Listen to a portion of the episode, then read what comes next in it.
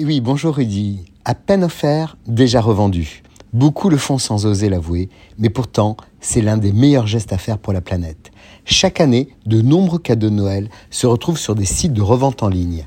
Ce samedi 25 décembre, seulement quelques heures après le traditionnel repas de Noël, à 15 heures, près de 600 000 annonces avaient déjà été déposées selon le baromètre de Rakuten un chiffre en hausse de plus de 15% par rapport à l'année précédente. Et ce n'est pas la seule plateforme à avoir déferlé les présents de Noël sur leur site. eBay, Le Bon Coin et autres Vinted ont également dénombré des milliers d'annonces postées ce samedi. Consoles, livres, jeux, cette année, les cadeaux ayant le plus déçu les Français sont notamment les Lego Harry Potter et Star Wars, mais également le jeu vidéo FIFA 2022, vendu et même survendu, ou encore les jeux de société Codenames et Skyjo. Du côté des livres, de nombreux exemplaires d'après de Stephen King et de la bande dessinée Astérix et le Griffon peuvent désormais être rachetés sur le site. Selon le dernier baromètre publié en novembre, 41% des sondés ont déjà revendu leurs cadeaux.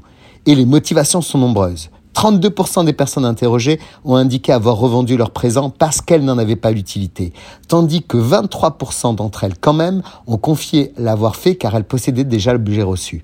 16% des sondés ont également déclaré que le cadeau n'était pas à leur taille.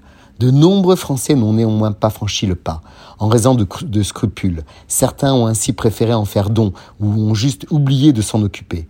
Une personne sur dix a toutefois indiqué l'avoir vendu le cadeau afin de se faire de l'argent. Alors abordons un dernier sujet connexe que certains se posent alors. Tous ces cadeaux assez proches, donner de l'argent à l'occasion des fêtes de fin d'année, sont-ils des coutumes festives mais est-ce que cette tradition est fiscalement indolore? Eh oui, la réponse est que le cadeau peut être considéré comme un présent d'usage et dans ce cas-là, non fiscalisé. Aucun impôt et aucune modalité déclarative ne s'applique. On ne parle pas alors de donation. Mais en apparence simple, cette notion de présent d'usage est mouvante selon la situation et le profil de la personne qui fait le cadeau.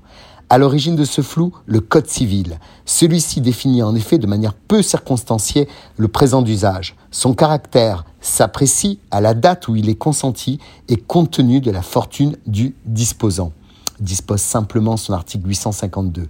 Autant dire qu'un cadeau de 5000 euros à ses enfants ou petits-enfants peut être un simple présent pour les plus fortunés, alors qu'un cadeau de 1000 euros pourrait être traité en donation et donc taxé pour les plus modestes. En synthèse, pour ouvrir heureux, vivons cachés et nous souhaitons bonne fête de fin d'année à tous.